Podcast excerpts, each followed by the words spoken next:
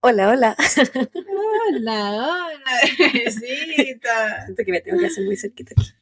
¿Cómo estás? Bienvenida a la casa estudio. Está bien de la clave. Ay, yo pensé que te voy a echar. Oh, Estoy como chiquita. Muchas gracias, bebecita. por Es la primera entrevista Sí. de mi podcast. por recibirme en tu residencia. Sí, hola, hola, hola. Que miren, estamos juntas. Pero Ah, ah. no revueltas. Sí, No. pero es que nos van a ver, no. Nos, no van a vernos. No, pues nos van a ver no separadas, pues. Ah, por ¿verdad, el po? cuadrito. po. Va a ser una sola gran Estamos- pantalla. Sí, pues. Qué raro. Somos como matinal. Como el Kelly Mark. Como la noticia. Como el gordo de la flaca. Soy el gordo. Eso es muy, muy de Miami. Tu programa. Tú ya está. Y aparte que el gordo ya no es gordo porque se operó. Ah, Entonces solo. Nunca lo vi en todo caso, solamente lo conocía de nombre. Bueno, bienvenidos a este nuevo episodio, esta nueva entrega de nuestro podcast de Copa de Crímenes, de True Crime, un poquito de, de conversación, un poquito, un poquito de chimichina. Javi está muy nerviosa porque estamos juntas. Entonces está contando lo que hizo- hemos hecho en la introducción de por vida. Es que yo no sé cómo reaccionar con algo tan cerca. Porque yo siento que me vaya a leer y yo a mí me gusta sorprenderte, ¿cachai? Yo siento que me vaya a leer. te voy a leer. Porque no sé, porque no sé. Porque no es, porque son de contacto malos. No, Son de color. No, porque me, estaría, me pondría turnia, entonces evitaría leer. ¿Y cómo ¿Para la psicóloga te toca a ti? Eh, tal vez pongo un poco. ¿No me has visto? No, pues tú no me ves en YouTube. No, pero te veo en vivo, o sea, en vivo. Los amigos que nos ven, o sea, que nos escuchan solo por YouTube. Ellos saben que estoy estudiando. Eh, sí, saben que se me da un ojo otra vez. Bueno, esta es mi habitación, cabros. Mm, interesante esa voz. Esa es la, la main suite Sí, tenemos el Cristo Redentor ahí tapando una foto de la Bendy. que contra la identidad. Sí, porque se enoja. Y bebita, cuéntale a la gente cómo ha sido tu última semana. De mucho placer. Espiritual. Hoy día estamos a viernes y yo llegué el sábado pasado a ver a la bebita. Llegaste el viernes pasado. ¿El viernes? Mm, Ah, verdad. En la noche. Casi sábado. Yo me pierdo. Eran casi las 12 de la noche. Y, y eso, pues, hemos estado acá, hemos comido mucho. Mucho. La bebita se ha portado bien. ¿Yo o, la bebita real? Digo, esa es la mitad. no, eh, hemos salido a comer, hemos Sí, comido muchas cosas en familia. Nosotras dos con la Bendy. Sí, hemos jugado harto con la chica. Sí, muchos teos. Hemos jugado harto con el conguillo, que me mueve la colita. Sí. Hemos hecho ejercicio. Hemos hecho ejercicio, caminata. Justo es necesario porque estoy completo. relajadita. Estuve completo. Tenemos, vamos a hacer empanadas hoy día. Se supone, venimos haciendo empanadas hace como tres días. Está. Yo lo iba a hacer anoche, te dijiste que no. No, estaba cansada. De tanto trabajar. Sí, no, yo no. Tanto cuidar la casa. Soy la guardiana. ¿Qué más? Eh, hemos compartido por la amistad y planeando cómo le vamos a hacer. Ay, yo te- Hemos subido un video. Le- Mi intención era que hiciéramos más videos como hablando nosotras. Pero la verdad hemos estado solo arregladas. La Javita más porque sale de la casa. Yo, en la fea, en la absoluta. Y aún así quería grabar de que la dignidad ya la perdí. se pone la misma ropa todos los días. Ah, huevón. Pasa que esta casa es muy fría. Entonces yo traje mi ropa de verano, como mi vestidito, mis cosas. Aquí estoy en el Polo Norte. Entonces me tengo que volver a poner los buzos que pensé que me iba a poner un día. No. Diario. Ah, fuimos de shopping. Mucho. Sí, yo tenía que renovar mi clase. Seleccionaste tu ropita para donar. Sí, que tenemos que ir a donar. Cuando llega se da. Ujú, y a Así veces solo así se la da. vida. Eh, ¿Qué más? No, Sí, ha sido una semana movida, se ha pasado rápido. Por lo general siempre Sí, como por cuatro días. Y es primera vez que estoy tanto. Sí. Y ya estoy viendo que me están echando en cualquier No, momento. mentira. Me intento ocultar. Me escondo, voy al baño más seguido. Para que no se aburran de mí. Mentira, es mentira. Nadie te quiere echar. Ahora nunca sabe. No. Yo leo los ojos de tu no marido. ¿Qué? Si solo duerme. Nadie le ve los ojos. Pero eso. En fin. ¿Qué está? ya, yo me, la weá que me trajiste, po. Eh, yo quería el rosado, pero la, la Claudia me trajo el de naranja, un screwdriver. La verdad que le traje es que yo pensé que a mí no me iba a gustar. Entonces así se lo tuve que tomar más rápido. y yo, bueno, a mí me traje el que te estaba tomando Ese ayer. era rico. El de ¿Te manzanita. ¿No? No, no, bro. Súper rico, salud. Sí. Así que chiquillo, que, que nos esté acompañando con tecitos, con lo que sea. Adi, tomatecito solo tú. No, una amiga no escribió con tomatecito. Ya. Y esta noche se viene el en vivo. Así que estamos un poco O sea, pero- No, la noche de nosotras, pero... nerviosas. Pero no esta noche donde no... eh, Esto quizá cuándo va a salir. Ah, sí, sabe. idealmente esto va a salir el lunes. Poco- En mi, en mi mente. El lunes o el jueves. Depende de qué edite primero. Porque si edito primero el en vivo, el en vivo sale el lunes. Ya. Y esto sale el jueves. Ah, bueno. Mientras tú tienes tu cita romántica, entonces ahí voy a estar haciendo. Ah, verdad, que ya tengo una cita romántica. ¿Van a saludos? Yo voy primero, ¿o no? Lánzate, Cruvino. El primer saludo de este capítulo tan especial va para Niño Pan Ilustración. Un nombre muy interesante. ¿Ilustra? Sí, po. Nos mandó una ilustración de un perrito con un Ah. pajarito. Hola, su podcast es mucho, muy bacán. Me gusta escucharlo mientras dibujo. Igual me salto los que tienen que ver con niñes porque me da demasiada tristeza. Lo único que escuché fue el del japonés cuyas víctimas eran escolares. Y justo estaba haciendo, sí, y justo estaba haciendo este dibujo que nos mandó después, que es una perrita chica que va sola rumbo al colegio. Y tuve que parar de dibujar y escuchar la historia porque me pareció terrible. Cuando retomé el dibujo le agregué ese pajarito en la cabeza que va vigilando que no hayan amenazas. Bueno, eso, son muy buenas narradoras, espero les esté yendo súper, muchos saludos y saludos al papito. Papito le mueve la colita a la distancia. Mi bebito que me rompe el corazón, mala madre, que lo dejo con los abuelos. Pero me están mandando fotos diarias para saber que sigue vivo y no me lo han echado de la casa. Es importante saber que, que sigue donde tiene que estar. Dijo mi mamá que en la mañana cuando se va al trabajo, él se va a acostar a mi cama. Oh, Yo le dije quizás me echa de menos. No creo. pobrecito, pobrecito. Gracias. Así que pronto estaré con mi bebito. Por ahora estoy regalando lo tuyo.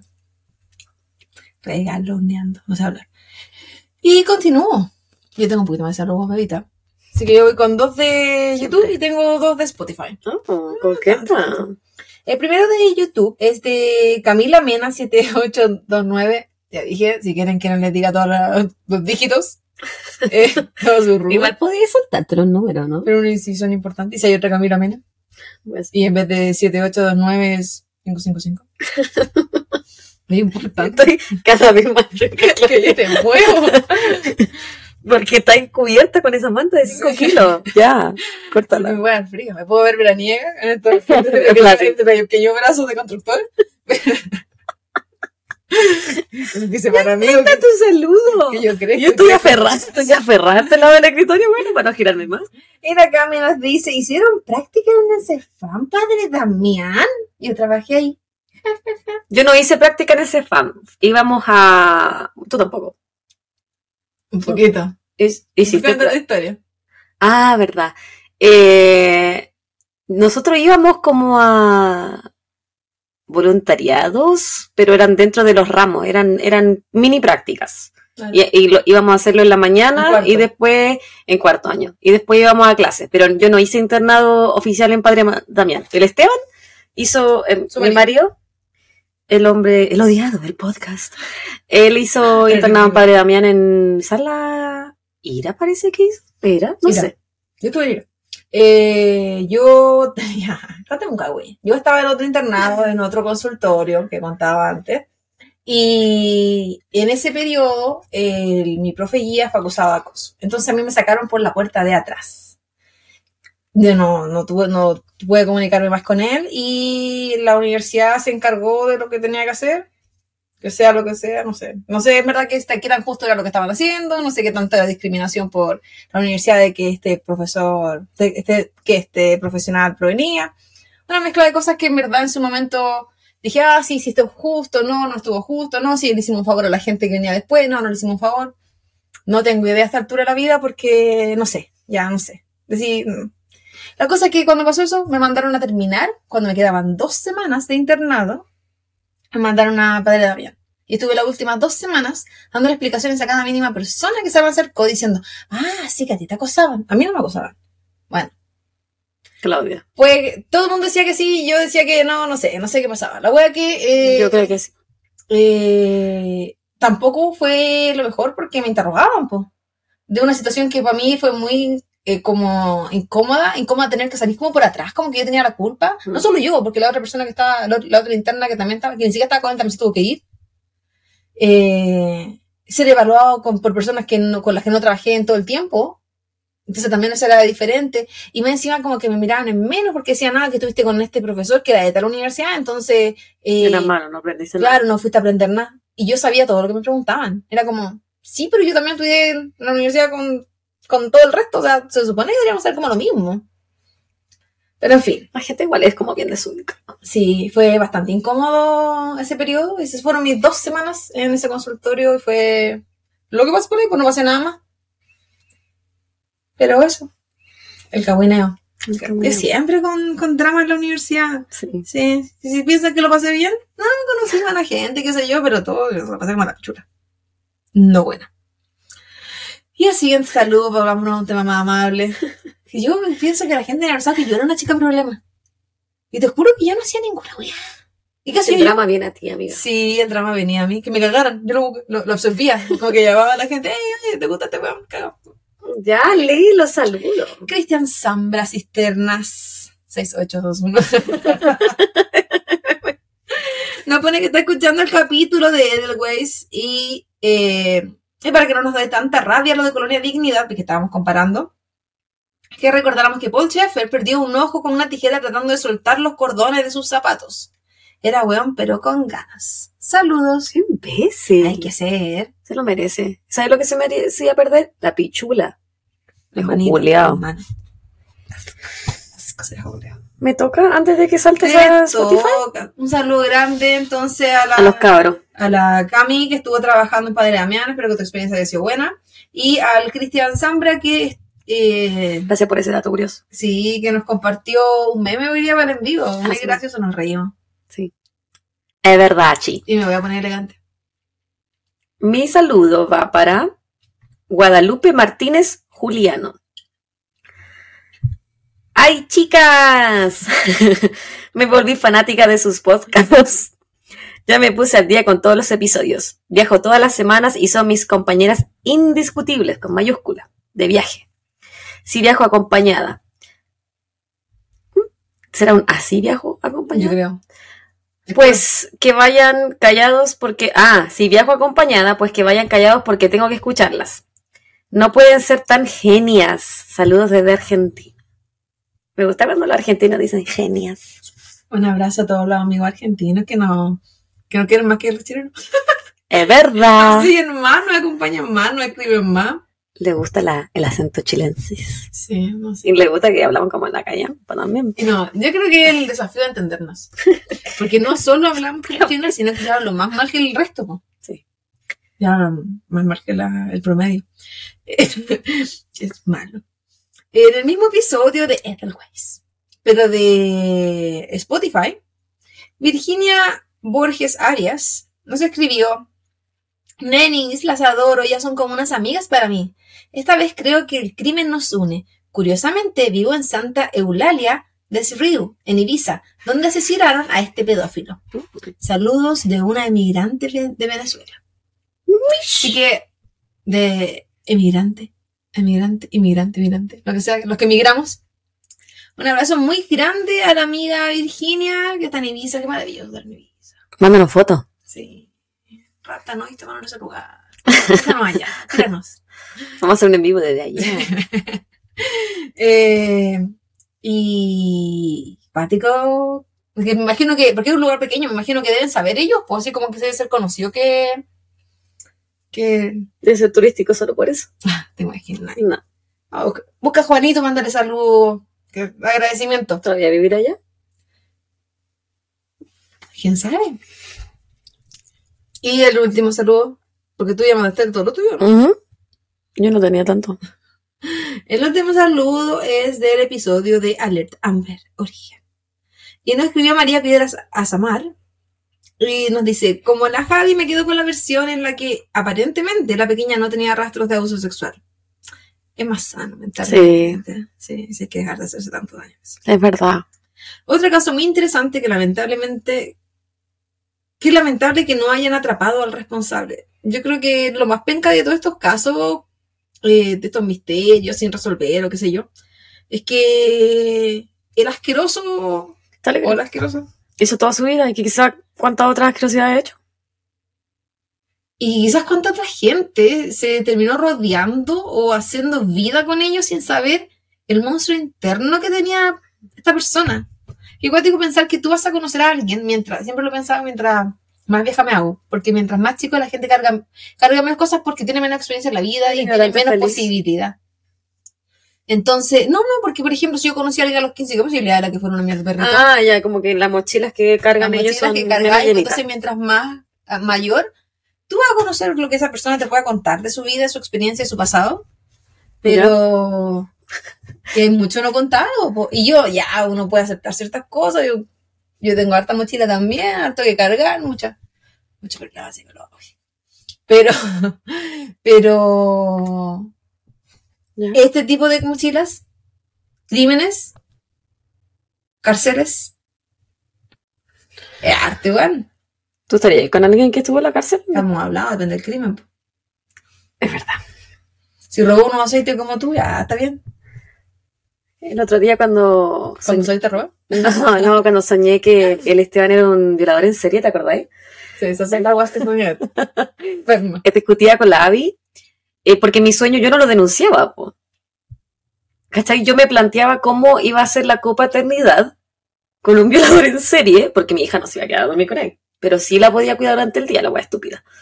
Entonces me planteaba, hablaba con mi amiga la Abby, y me decía, ¿tú lo denunciarías? En la vida, en la vida real, ¿cachai? Eh, o tú estarías con alguien que eh, es un asesino en serie y yo le dije, bueno, si tengo que elegir entre que sea asesino en serie y violador en serie, prefiero que sea asesino en serie. Yo creo que con él me quedaría más que con un violador. Tendría que saber qué tipo de asesinato, porque si era un asesinato, torturación. Claro, y si es como un vengador, de esos que matan solamente gente mala. Hay uno bien, hay uno bien famoso, hay uno bien conocido en Brasil. Sí, pues sí, sí. Ya. Pero eso fue mi sueño, po. Y sí, esas weas son las que sueño, si me hace mal a mí el podcast. Dormir. Me a dormir porque soñé por mierda. No, siempre tengo pesadilla. Pero, sí, no, eh, depende del crimen. Ayer Ahora- soñaba que estaba, anoche soñé que estaba en una purge. Pero iba ganando. Y yo, en fin, cabro. Damos paso a nuestro caso. Pero sí, ya se viene cortito. Se viene cortito. Shorty, shorty. Shorty, como yo. ¿Alguien, eh, ¿Alguien fue que nos escribió que quería que nos pusiéramos de pie? No, no que nos pusiéramos, que te, bueno, yo cacho que sí para compararte conmigo, pero que quería, querían una javita en pie. Yo metro, mira, yo no- sin miedo. Yo mido un metro ci- cincuenta y dos. No me da vergüenza. Que unos 62, y soy un poquito más alta que la chica, una frente. Sé que menos, mi frente igual es chiquita. La cabeza. De aquí para arriba, más alta que- No, ¿A dónde Cuando nos damos besos. No quiero decir no nos vais porque eso no se abre aquí. Pero eso es lo que yo mido, por si tienen la duda. Yo soy chiquitita, pero poderosa. Ya. Hoy día el tema lo, lo recomendó la Sol, Semelman. Una vasita de sol. Y vamos a viajar, fíjate tú, fuera de este país, hacia Canadá. El Ya. segundo caso de, de Canadá que hago. Mucha duda. Déjame mover la pata que me molesta. Jamás. Ya, sí lee, sí lee lo que voy a decir, porque si no te va a saltar la sorpresa. Pero así. Sí, tápate la cara, tápate los ojos. Bueno, hoy día vamos a hablar de la desaparición de Marilyn Bergeron, o Bergeron, como le decían. Bergeron. Bueno, Marilyn es la menor de dos hermanas. Nació el 21 de diciembre de 1983 en la ciudad de Chicoutimi, Canadá. Chicoutimi. A la edad de 10 años ella comenzó a tomar clases de música y de esa forma creó un amor por la música que le duraría toda la vida. Su familia la describe como una persona alegre y animada. De esa gente como que siempre está como feliz, bubbly, ¿cachai? Marilyn, Qué envidia. yo cuando te conocí tú eras bien rosada. Sí. De, de- de poquito te has vuelto más oscura. En- entre que la mochila se te va sumando, se te va haciendo más pesada. Wea, me pasa su mochila. Marilyn trató de formar un grupo musical cuando se encontraba en la secundaria y participaba de actividades extracurriculares que tuvieran que ver con la música. No sé si tendré que estar más cerca, bueno. Después le puedo subir el volumen con el programa. Ya lo mismo. También Marilyn tenía su lado rebelde y a veces se metía en problemas, como yo. Esto es porque según su familia ella se juntaba con personas que ellos consideraban una mala influencia. ¿Qué tenía ella? En la secundaria. Ah, ya. Sí, pues como a la edad que los papás te dicen. Ay, no me gusta esa amiga para ti. Me decían que la puta no te junta con las monjas. Mi mamá no sabía nada que yo era la puta. A mí me decían, no me gusta esa amiga para ti, no la sabían nada, que yo era la amiga que decían eso. Marilyn hablaba inglés y francés de forma fluida, pero también estudió español y ruso. ¿Ruso? Eh, Qué peculiar. yo no hubiese estudiado nunca ruso, de partida porque no entendería no- nada. No, porque igual lo pues. Francés, bueno, sí, pero ¿por qué, por qué ruso? Siento que no me llamaría la atención. ¿Y si gustan los rusos? En 1998 su familia se mudó a Quebec. Luego de salir del colegio, ella estudió tecnología y artes en medios de comunicación. En el 2005, Bergeron, como le decía, se fue a vivir a Montreal.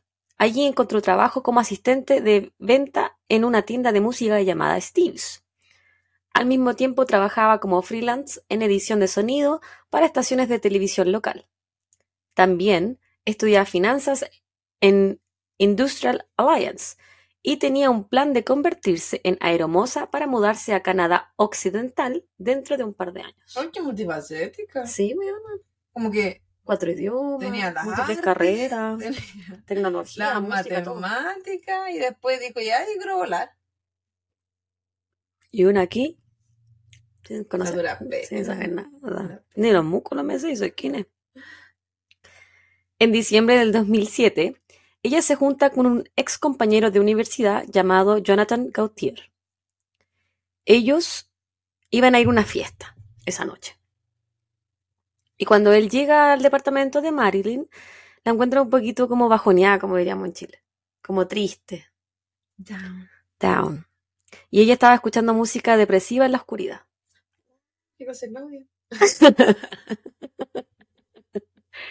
Pero igual bien cliché, bien, bien sumida en la caca.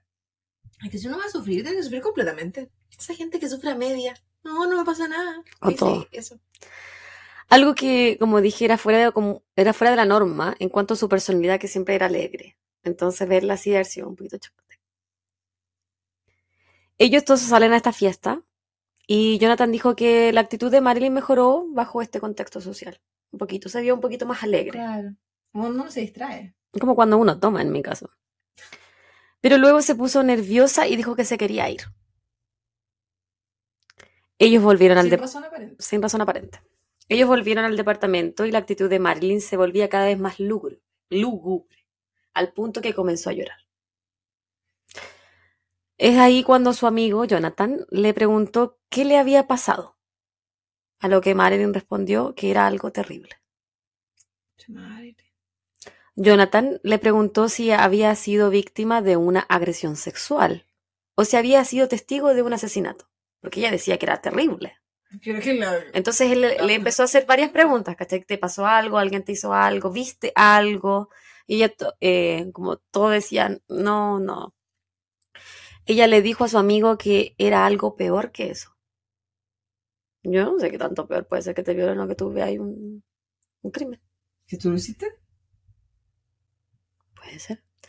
Al ser preguntada, consultada por su amigo, ¿qué cosa era lo tan peor? Ella le dijo, tú ni siquiera te podrías imaginar por lo que yo he pasado. Miedo, weón.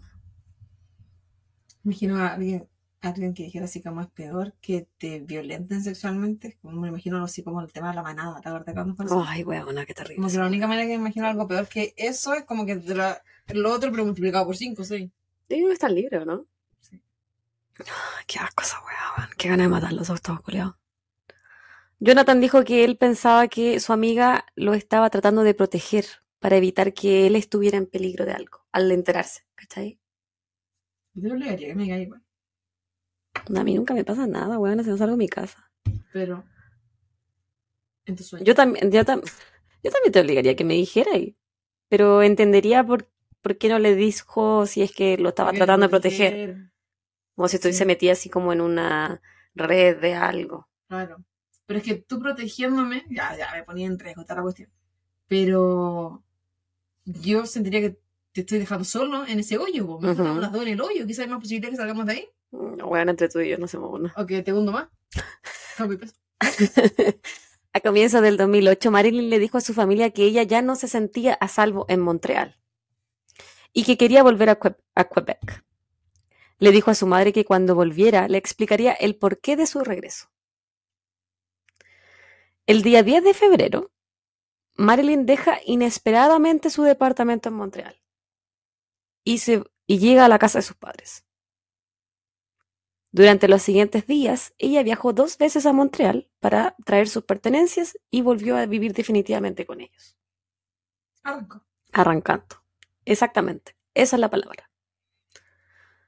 Durante la semana que ella volvió a vivir con sus padres, ellos notaron que Marilyn parecía perturbada por algo. En una llamada telefónica con su hermana Natalie, que vivía en California, Marilyn le preguntó si es que, comillas, existía una luz al final del túnel. Cuando su hermana le preguntó qué pasaba, ella no le quiso decir más, solo le dijo que no quería volver a Montreal. Yo siempre pienso cuando la gente arranca de esa forma, que, con temas de droga. Sí. Que hay una red de algo. Eso, una red. Más que un tema de droga, de que yo soy drogadicta, No, que estás claro. involucrada en, en una red criminal. O sea, tráfico sexual, drogas, que pornografía. sabes información que vos tenés que arrancar para salvarte. Más que que seas tú la víctima de, porque sería como, esa gente por ejemplo no puede arrancar, Que seas parte de. que seas parte de, que, sea, que sepas información y que por eso eres parte de, pues no necesariamente que seas activo. Porque tu vida corre peligro.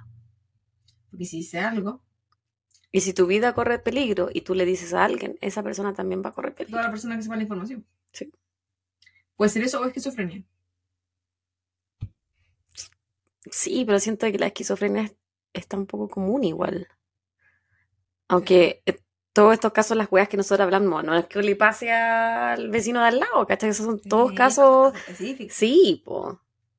¿Sabéis que no había pensado en la teoría de que ella tuviese alguna enfermedad mental? Lisa Lam, amiga. Huele a Lisa Lam. Yo pensé que olía algo de verdad. ¿qué pasó? Se nos quedó el gas abierto. Entonces ella de- después de esta conversación no le dijo nada más. Y, se- y como que se puso más triste. Como se, se puso a llorar. Yo tuve una conversación telefónica, obviamente. O por FaceTime, no sé. Porque generalmente uno habla por FaceTime. ¿Señora esto? Estamos en el 2008. Sí, no sé si no- nunca he tenido iPhone, no sé si FaceTime ya se hacía en esa época, pero al menos Skype. Había Skype al menos. La madre de Marilyn, André Burchard, le preguntó a su hija qué era lo que la había motivado para hacer este cambio tan, tan radical en su vida y dejar todo lo que ella había logrado, todo lo que ella se había esforzado por tener en Montreal para volver a, a la casa de la familia, o sea, para volver a vivir con su Claro, papá. y tenía porque- metas aparte. Pues. y era una mujer, por lo que yo leí, independiente, Sí, sí, eh, sí. motivada con sus metas. ¿Por qué dejar todo lo que tú has construido así, de la nada? Sí, a mí igual me pedirían 100.000 explicaciones. Huevona cualquiera, pues como que yo agarro toda mi hueá, me voy a Chile. Sí. Yo creo que mi mamá quizás me daría una semana como porque pensaría que siempre que tengo depresión. Como que ya para que se calme. Por algo lo pienso. Porque es cierto. Pero después de pero después de eso yo creo que empezaría la pregunta era, ya, pero ¿qué pasó? Cuéntame. De a poco, de a poco, de a poco. Porque obviamente cualquier persona que te está recibiendo y venís de como arrancando, ¿qué es lo que pasó? po? ¿Qué te hicieron? ¿Hay que hacer algo? ¿Hay que llamar a la policía? claro. ¿Hay que buscar un abogado? No sé, po. ¿Un médico? Marilyn le dijo a su madre que ella no tenía problemas con drogas, deudas o problemas con alguna relación amorosa, que es otra cosa que yo hubiese pensado, que está escapando de un ex violento. Es que O violenta, no sé. una violación. Yo sé que la gente que hay violencia intrafamiliar eh, o violencia en la relación de pareja, quizás lo puede ver peor que eso, porque puede involucrarlo.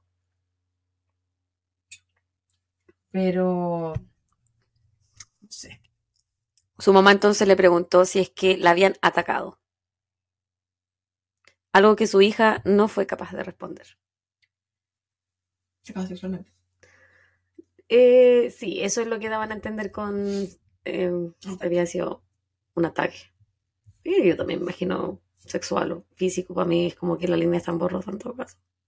Sí, pero pasa que saques la cresta y la red de viola igual es como diferente. Oye, son distintos tipos de miedo, yo creo. Su cara, luego de esta pregunta, se llenó de dolor y comenzó a llorar. André Berchard le recomendó a su hija que si ella no podía hablar con ninguno de sus familiares, entonces tenía que buscar ayuda profesional en algún psicólogo. Un buen consejo. ¿Sí? Pero ella sentía que estaba protegiendo a la familia no contar, pues. Ya, pero si le contáis a un psicólogo, hay un secreto profesional igual. pues. Ya, no, ojalá lo hubiese entendido, no sé. Sí, no sé, ¿sabes? Pero si tú puedes leer lo que tengo escrito aquí. La mañana del 17 de febrero, Marilyn, estamos en el 2008, todavía, ¿o no? No, pues estamos en el 2009 ahora. Mm, sí. Ah, no, pues bueno, estamos en el 2008. Sí. Es que yo no sé, no sé leer. Esta abuela escribe hace tanto tiempo. Sí, hola. La mañana del 17, 17 de febrero, Marilyn le informa a su madre que saldrá a caminar. Estamos hablando, estamos en Canadá, weón, en febrero. Frío, nieve. Mucha, mucha nieve. Mucho, mucho frío. Yo sé. Yo sé de frío. ¿Cómo es la cual mi amigo negro José? ¿Qué siempre te digo? Yo, lo- Yo te, lo Yo te digo porque que sé. Amigo negro José. Sí, po. André le pidió que se quedara un ratito para tomar un café juntas. Pero su hija se negó. ¿Por qué me ayudas a llevar un tecito? ¿Tú te volvís loca? Yo ahí sabría que algo te está pasando. André estaba preocupada y con justa razón. El estado emocional de Marilyn era precario. Se encontraba ansiosa y deprimida. Inestable. Y yo ni cagando la dejo salir sola, que voy a caminar. Me da lo mismo la edad que tenga, que tenga 40. Siento que la seguiría. Una cuadra atrás. El año pasado, cuando. Porque siempre de mí. Cuando. ¿De qué me voy a contar historia? Ay, perro. Cuando terminé con mi ex, yo, eh, como que a mí me gusta salir a caminar y más cuando estoy como así como abrumada. Entonces yo salía, agarraba el papito y me salía a caminar, po, ¿cachai? Me agarrabas tu largo vaginal y salía a caminar. Y, Y así. Yo, perdón, Perdón. perrito. No, no, mis partes íntimas. Y salía y una ruta que normalmente seguimos, que dura como una hora, entre 20 minutos, una hora. Que siempre hacemos la misma ruta. Como que depende si la corto antes, que si dura menos. Eh, y en ese tiempo mi mamá me salía a buscar. Como que más de una vez me pasó que yo ya iba de vuelta a la casa y, y ella me llamaba. Porque yo ando con mi teléfono, si no es que mi mamá estaba arrancando, estaba con mi perro. ¿Dónde está? Que no la veo. ¿Por qué no me hizo salir a caminar juntas? Y era como, ya, sí, ya voy. O sea, yo me había llorado toda la hora, sí, me había llorado todo el camino. Después ella llegó y ya estaba seca. y ahí caminaba con una, una cuadra más, ¿no? Pero, Preocupada igual, la Jimena. pero yo creo que no, porque pensaba que iba a hacer algo, porque pa, yo creo que la gente que hace esas cosas no sale con el perro, no sale con el celular, no hace esas cosas, pues, ¿cachai? Menos o sea, con el amor que yo siento por el papito, nunca lo hubiese expuesto que si a hacer algo, ¿cachai? Ujú. no, fa- no estaba ni por mi mente ni nada, sino estaba deprimida. Y aparte que como que me vieron en ese eh, término como súper bien, porque es que en verdad no estuve tan, tan, tan mal. Pero... Pero generalmente siento, claro, como decís tú, la gente que, que sale con otras intenciones no se lleva el celular. No, pero es el hecho de que si sabes que alguien está como emocionalmente mal, igual no quieres que esté sola, como que Ujú. arrancándose de la wea, Sí. ¿cachai? Si mi mamá incluso para salir a caminar quería ir conmigo. Entonces entiendo lo que André André, estaba, Berchard. estaba pensando, sintiendo. Yo me acuerdo, no, no tiene mucha relación, no, bueno, no sé qué tanta relación tiene lo que tengo con la web que te voy a contar, pero hace un par de años eh, yo tenía, en mi ex pega, ¿cachai que yo recibía muchos alumnos en práctica? Entonces había dos alumnos en práctica, mi alumna y el alumno de otro colega, que eran de la misma, de la misma clase, de la misma universidad. Y este alumno se retiró como a las dos semanas, porque su papá estaba muy enfermo. Y su papá terminó falleciendo. Y después, ya bueno, esta, mi alumna terminó su, rota, su rotativa, que era, no sé, 10 semanas, y llegaba la otra alumna de la misma universidad, que también la tenía yo, que también eran compañeras. Y cuando ella llegó, se supone que este niño iba a retomar el, el- internado que había congelado cuando, cuando falleció su papá. Y él no, no se presentó, co- congeló la carrera. Y después eh, no lo encontraban en ninguna parte. Y estuvo, eh, encontraron sus pertenencias, no me, no me acuerdo si en su departamento o en su auto, pero lo encontraron en el, en el Mount Charleston, que está acá, eh, lo encontraron, se había suicidado. Estuvo desaparecido como dos o tres días. Es que gente, cuando van a hacer algo así, se van así, po. Era, eh, me, da- me pena porque bueno, era súper joven igual el cabro, po, pero al parecer no, no supo afrontar la muerte de su papá. Pasa. Pasa en muchas familias. Que las pérdidas, de quien sea, dependiendo de lo que cada persona considere cercano, eh, afectan ese punto. Si sé que no quiero seguir siendo esa persona. Cuático. Muy acuático. Bueno, volvamos a Marilyn. Ese día ella tenía puesto un abrigo largo negro con esos peluditos gris acá, El zorro en el cuello. el zorro en el cuello, botas y con la excepción de una tarjeta de crédito, la mujer de 24 años no se llevó ningún otro tipo de identificación. Vamos a contar que te crédito. Se fue con una tarjeta de crédito.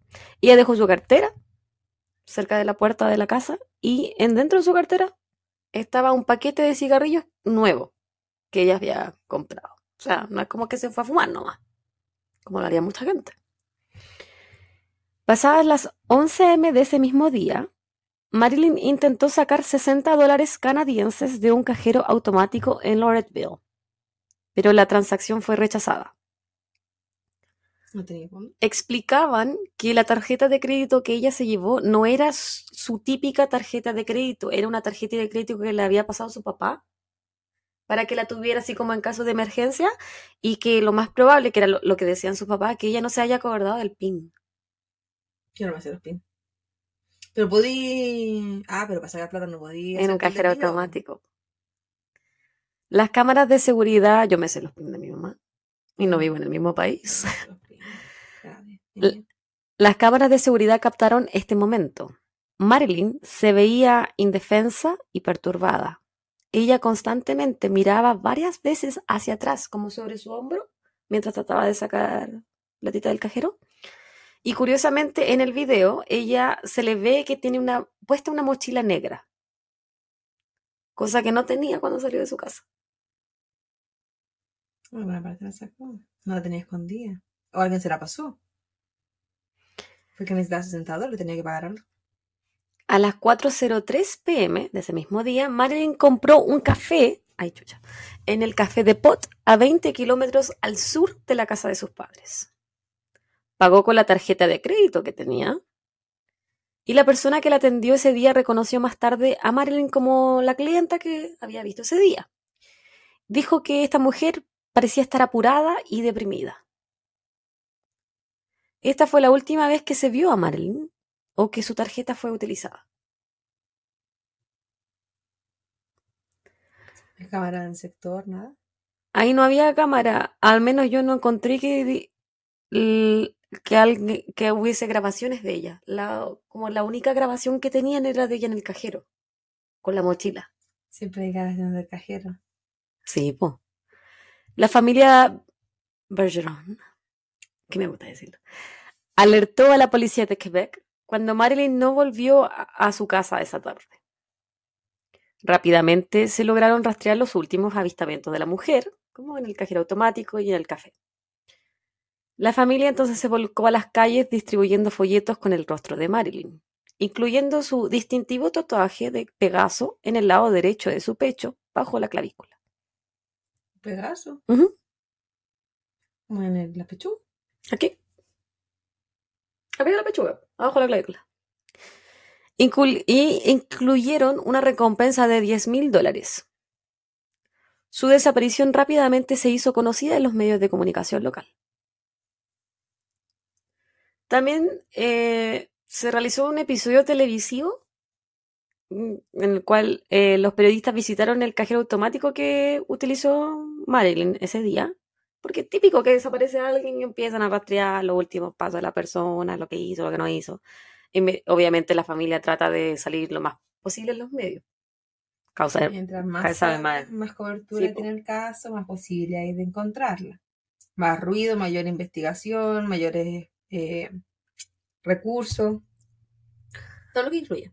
Los reporteros creían que quizá Marilyn miraba hacia un auto estacionado cuando miraba hacia atrás, algo que era probable por el ángulo al cual ella miraba, porque ella se daba vuelta, como te dije, miraba sobre el hombro, y si tú seguías el ángulo que supuestamente ella miraba, era justo donde tú te podías estacionar tu auto en la calle.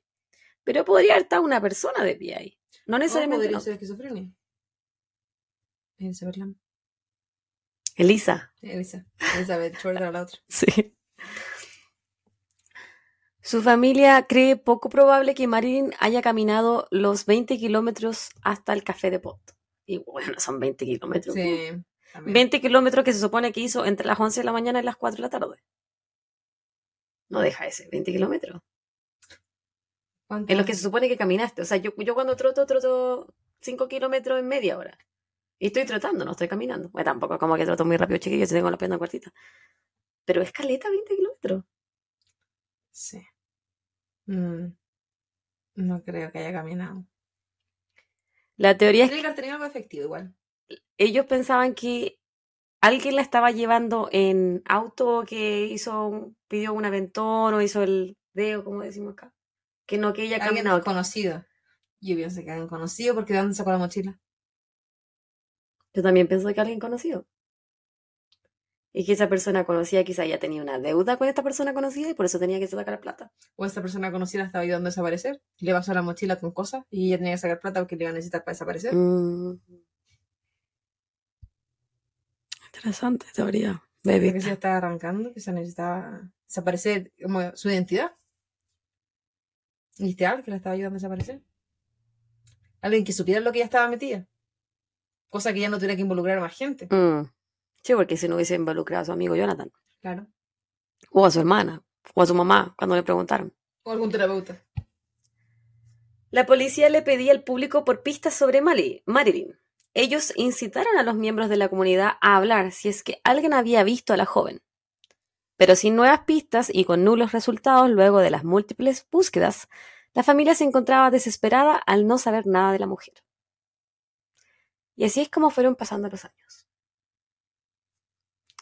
En enero del 2010, a dos años de su desaparición, un hombre dijo haber visto a Marilyn en Hackersbury, en Ontario, una comunidad de en su mayoría habla francesa.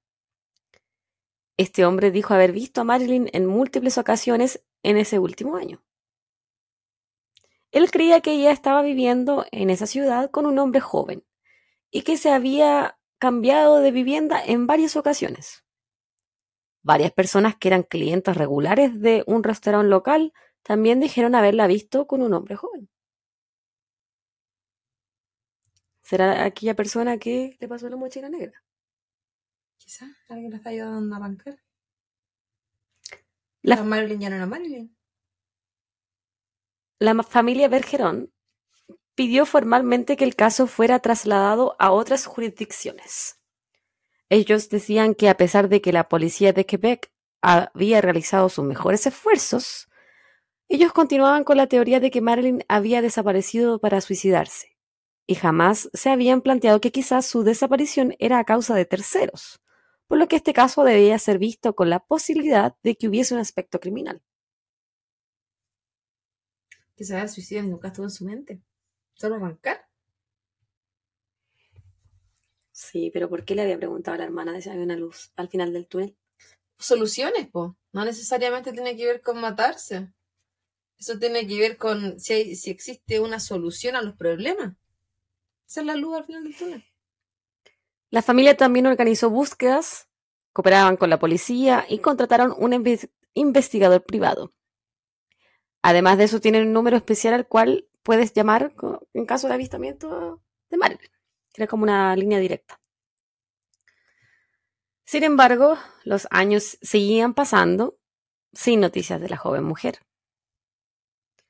En el año 2017, alzaron la cifra de recompensa de 10 mil dólares canadienses a 30 mil dólares canadienses.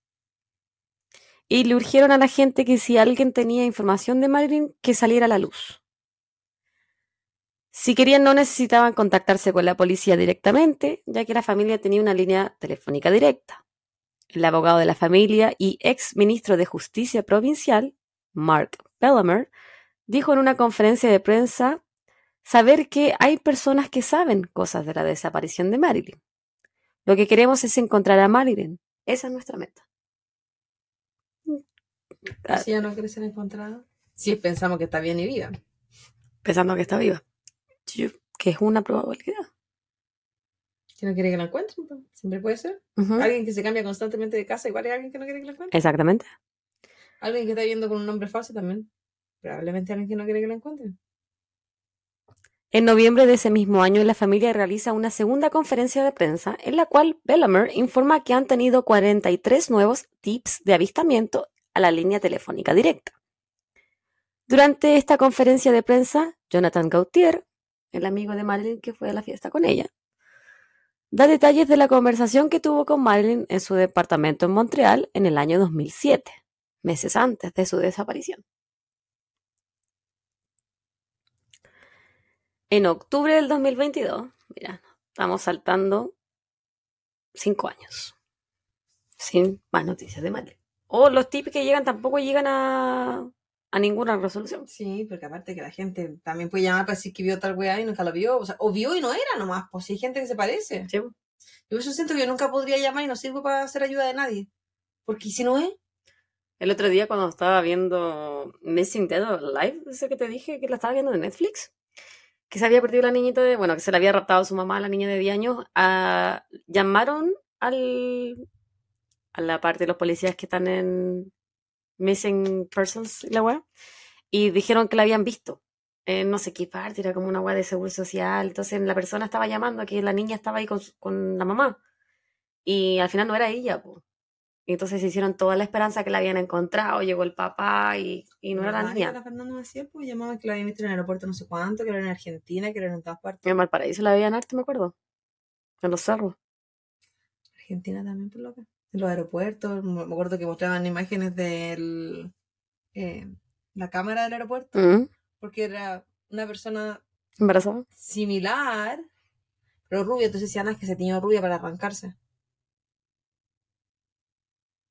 Entonces es difícil. Siento que todos nos podemos parecer si nosotros queremos que nos parezcamos. En la mente, ¿cachai? Cuando quieres encontrar a alguien. En octubre del 2022, Mark Bellamer, el, el abogado de la familia que está a cargo de la investigación y la web, compartió con la prensa de que otro residente de Quebec, llamado Guy Salico, le había dicho a la policía que en una noche de diciembre del 2009, él y su esposa, esto fue un año después de que ella desapareció, desapareció. Él y su esposa habían sido despertados por golpes en su puerta principal a las 2 de la mañana. Del otro lado de la puerta, y según ellos, se encontraba una mujer joven vestida con una chaqueta delgada, polera blanca, jeans y tacones altos. Ella llorando les pide si puede usar su teléfono para llamar a una persona que se encontraba en la ciudad. Yo jamás pensaría, weón, en tocar la puerta a alguien a las 2 de la mañana para pedir llamar su No teléfono. lo conozcáis. O salvo que es urgente. La, desapare- la desesperación. Sí, po. Pero siento que, bueno, no sé. Es que ta- también corres con el riesgo de eh, a qué puerta vaya a tocar, porque lo que te vaya a Yo misma encontrar es pensando si te vaya a encontrar en otro lado. tocando sea peor que la. de dónde venís, ¿cachai? Sí. Pero eso tiene que ver con que nosotras vemos también la maldad en todas partes. Yo creo que en momentos de desesperación, pensé que alguien te puede ayudar. La pareja la, de- la dejó entrar, le pasó una toalla para que se secara y ella ya más calmada realizó su llamada telefónica. Pero al parecer nadie le contestó. Luego ella les pidió direcciones de una calle cercana y el hombre ofreció llevarla en su auto. Pero la misteriosa mujer dijo que el lugar estaba cerca, por lo que ella prefería caminar. Ella les pidió disculpas por haberlo molestado y luego se va caminando. El encuentro, según ellos, duró unos entre 10 y 15 minutos y nunca más la volvieron a ver. Tres meses más tarde de este misterioso encuentro, la pareja vio en las noticias un reportaje sobre Marilyn, e inmediatamente la reconocieron como la misteriosa mujer que tocó su puerta aquella lluviosa noche de diciembre. La única diferencia, según ellos, era que esta mujer era rubia. ¿Y nunca buscaron los registros de teléfono de las compañías al número que ese día habían llamado? No sé, ¿sabes que no encontré esa weá? Porque podrían haber visto a quién estaba llamando, po. Mm. A menos que haya sido de esos burner phones.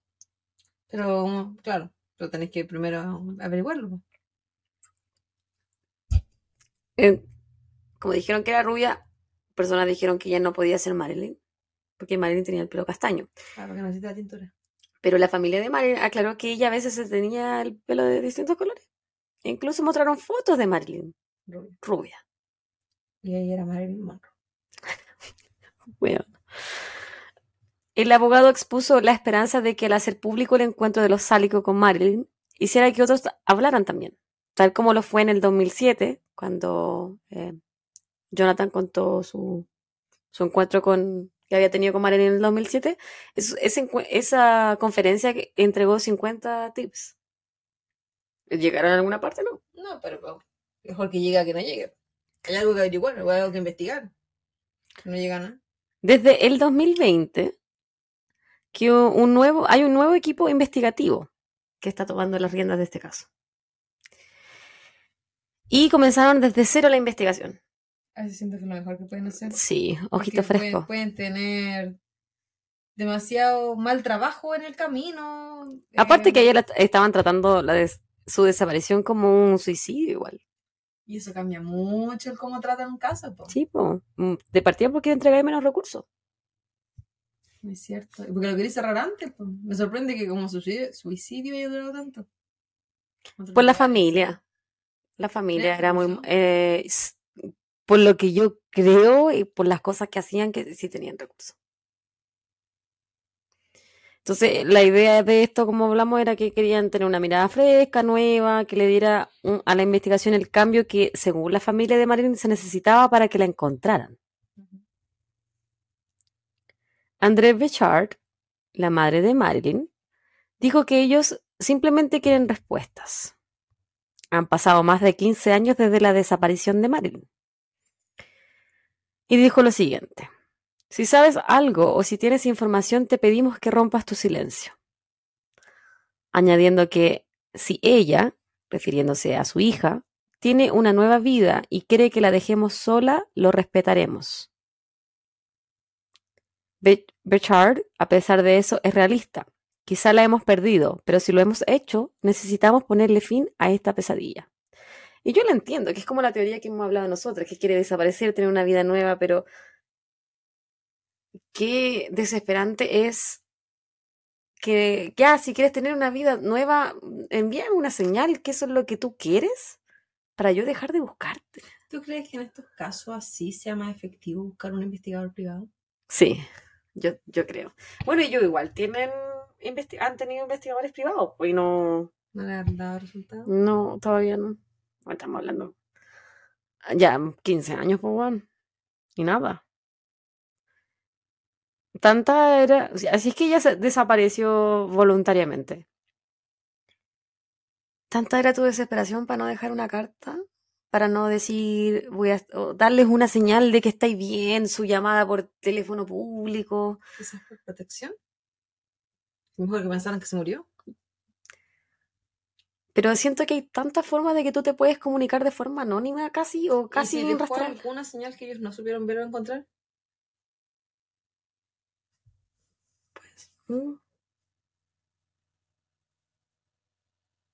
Si dijo algo en código y ellos no supieron entenderlo.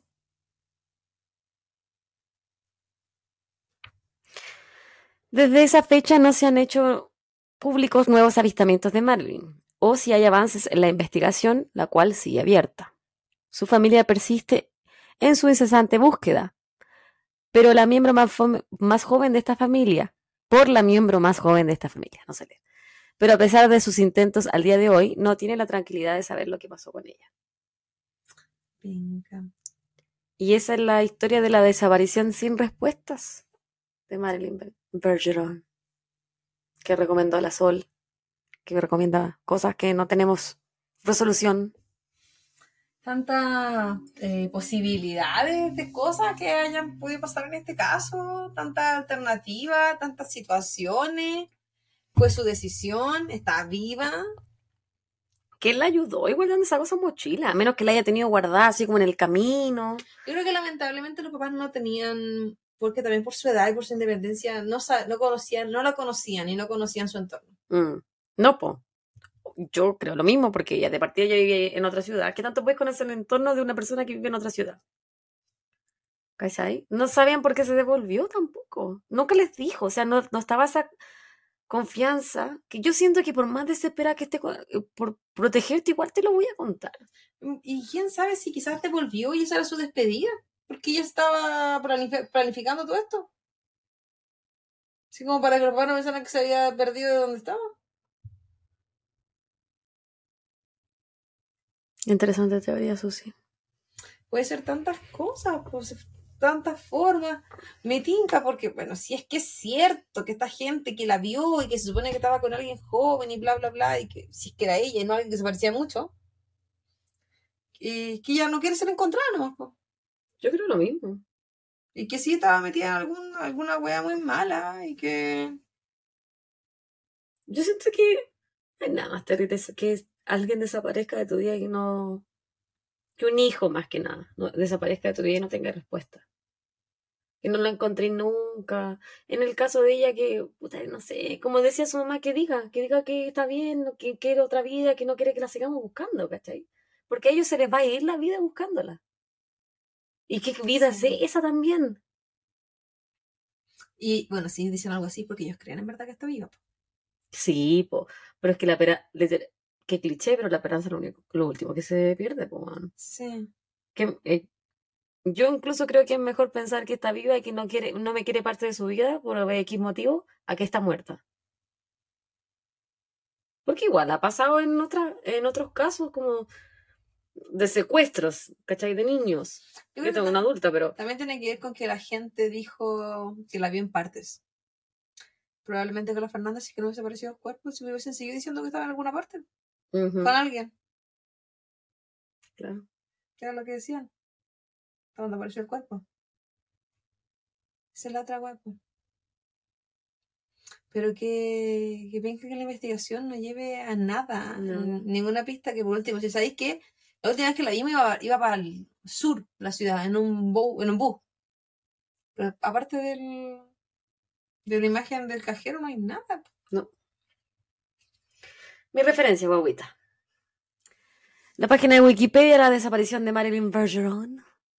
internationalmissingpersonfandom.com, CTV News de Montreal, un artículo de octubre del 2022, CBC Canadá, un artículo también de octubre del 2022, globalnews.k, What Happened to Mar- Marilyn Bergeron, en octubre del 2022, U- una página en Reddit, Unsolved Mysteries, Marilyn Bergeron, y la gente con sus teorías, que es como la misma que estamos diciendo nosotras. Eh, Montreal Gazette, un artículo de Monique B. de febrero del 2009, actualizado en el 2017. TheGoldenNews.k, febrero del 2022, la desaparición de Marilyn Bergeron, de Isaac Ondes, en nationalpost.com, publicado en el 2017. Esas son mis... Eran hartas referencias, pero siento que la información era tan poquita. Un tema antiguo hasta el 2022, pero no sé la respuesta. Sí, Juan. Ese es mi caso. Ya la madre. Decepcionante. Trata por su familia igual. Mucha penita. Siento que en general pasa mucho, que hay tantos desaparecidos, tanta gente desaparece a diario. A diario. ¿Cuándo fue que vi? En Estados Unidos desaparecen al año 1500 personas, creo que eran. Si, lo, si te ponía a pensar así con el porcentaje de cu- cuántas 1500 personas son en el país, de cuántos millones son, 300 millones. Pero, Bueno, eh, nada, pero- mil que no vuelven a aparecer. Solo Oh. decía que al año desaparecen 1500. No sé, no te sabría decir de cuántas de esas 1500 siguen desaparecidas. Pero vamos acumulando, pues, weona. Sí, es cierto.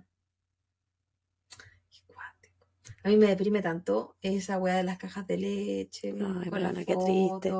Creo que sé cuál es el caso original de las, casas, las cajas de leche. Sí. Sí. Me deprime mucho, eh, no sé si todavía, porque el Walmart que está cerca de mi casa lo cerraron, pero cuando uno entraba, tenían una, como una pared con fotos Ay, que a mí me da y con las imágenes como arregladas de cómo supuestamente lucen hoy en día. Envejecidas. La Con progresión esa- de edad. Sí, po, Como la de la Marilyn McCain, pues. Tal cual. Pero esa niña, si alguien la encontrara hoy, si alguien se está compartiendo hoy con ella, supongamos que está viva, ¿cuál es la posibilidad que la puedan reconocer? Por- por- yo te diría por la agua del ojo.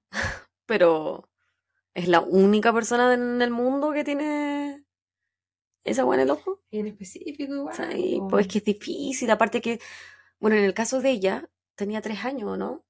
Ella no sabe quién era, po. Si es que está viva. No sabe quién era antes, ¿cachai? No sabe, no sabe su nombre original, ni de dónde provenía, de qué país, de qué idioma hablaba. Entonces, ¿cuál es la probabilidad que la encontré? Yo, esa weá, es mi- uno de mis mayores miedos. Desbloqueado con la maternidad. una profesora que adoptó a su hijo, a uno de sus hijos. Y ¿Profesora tuya? Sí, profesor de colegio. Ella adoptó a su segundo hijo. Eh, y él eh, tenía cinco años en ese entonces, si no me equivoco. Cinco o menos. Pero póntele entre tres y cinco, ese era más o menos el rango. Ya. En algún momento lo cuidé, o sea, y cuidando niños desde, desde la... Desde que era no- Cristo. Excelente niñera, chiquillo. Yo la recomiendo. Porque la cantadora de bebitos. De perritos. Y de perritas. Continúa. La cosa es que eh, él le contó a ella El niño. el niño que, le- es parte como de la imaginación y que son niños, po. Como que ella siempre fue su mamá, po. Pero que él la estaba esperando en ese lugar a que la fuera a buscar, po, como que eso hubiese sido un día. No como que él vivió ahí cinco años en el hogar donde lo tenían, por ejemplo, Ya. o tres, no cuántos, cuántos años habría sido. Ahí en el, en el corazón, así que- y le dijo, pero ¿por qué te demoraste tanto en llegar a buscarme? Pero para él era como de tiempo, porque el- el- la valoración del tiempo en un niño es completamente diferente. Sí, pues yo tuve cuatro años hasta como tenía doce, pues. Entonces, imagínate esa niña que puede decir que si es que imaginemos que tiene una familia diferente, eh, que, que la vendieron, La, la ma- madre. eh, pero ella puede haber sido como que la adoptaron, o que o que fue un sueño. Es tan fácil como de repente lavarle la mente a un niño. Demasiado fácil, pues, bueno. Si yo le digo la vende y mañana, mañana hacemos eso. Se lo olvida, pues. Ah, no, mi sobrina. La sobrinos son más grandes igual. Desde chiquitito. a lo mejor. Pero Yo no me acuerdo qué serie era la que estaba viendo. Pero esta mujer tenía 50 años. Y a los 50 años se enteró que su mamá la había robado. Pasaba harto igual antes. Weona. En los 70 y 80 en Chile. Manera de Y robarse ella cosas. ahora. ay, au. menos mal que nació en el 89. Y ahora ella. O sea, cuando. Ahora ella es parte de la fundación de como de Missing Children y toda la wea. Pero solamente lo supo porque había un error en su certificado de nacimiento. ¿Cachai? Y la mamá, que era su mamá, que la había tratado como el hoyo toda la vida aparte, ni siquiera la había robado para, para amarla. Como que le, le dijo así, pero ah, eh, una, ponte tú del índole, tú no eres mi mamá. No. Así como, weana. Pero ¿cachai? Que 50 años de tu vida, 50 años de tu vida, Claudia. Vida que no sea, aún no tenemos gente- 50 años, ahí te da- te enteras algo. Que, que no la sangre tira igual, ¿o no? Sí, que sienten que no pertenecen. que Sí, po. hay algo que dicen que Sí. qué raro. Sí. Qué cuático. Tu vida ha sido una mentira en 50 años. Y yo decía, yo, yo ayudo al niño a buscar su identidad porque yo no sé quién soy. Después en el, en el, ay, no me acuerdo qué documental era, pero era muy bueno muy triste y yo lo lloré todo. Ah, mentira, no lloré, porque en esa época no era mamá. Que después conoció a sus hermanos, po, y cuando se reencontró con sus hermanas, eran iguales. ¿Cachai? Y era, decía, al fin veo a alguien que se parece a mí. Y como que se sentían así de piel cuando se abrazaron, La decía como que sí, claro, la, importante, por saber de dónde uno viene. tú no ves por dónde perderse, muy buena, sí, igual a tu mamá. Por último, el, el querer rechazar, ¿quién- ¿de dónde vienes? ¿Cachai? Tener el derecho a decir, sabes que no quiero esto, pero no, si no lo tenés. ¿Por qué no dieron esa información? Por eso es tan importante la paternidad y la maternidad presente. Por último, para que te rechacen.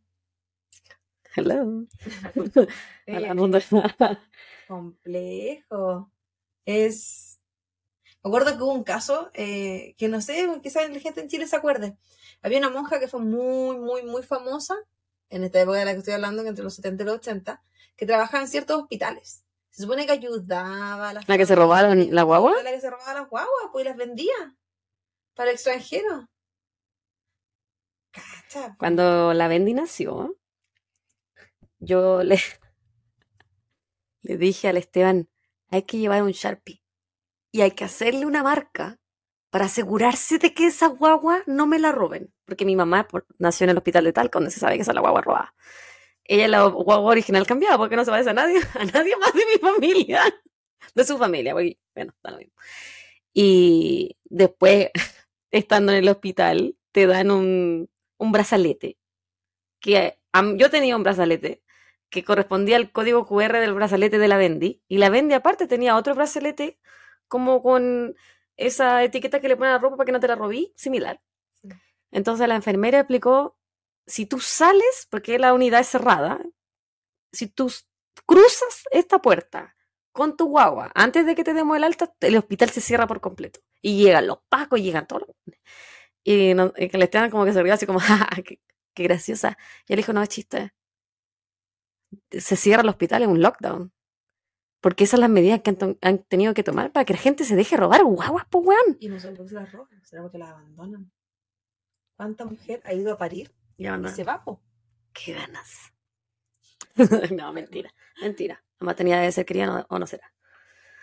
Pero sí, son medidas, po.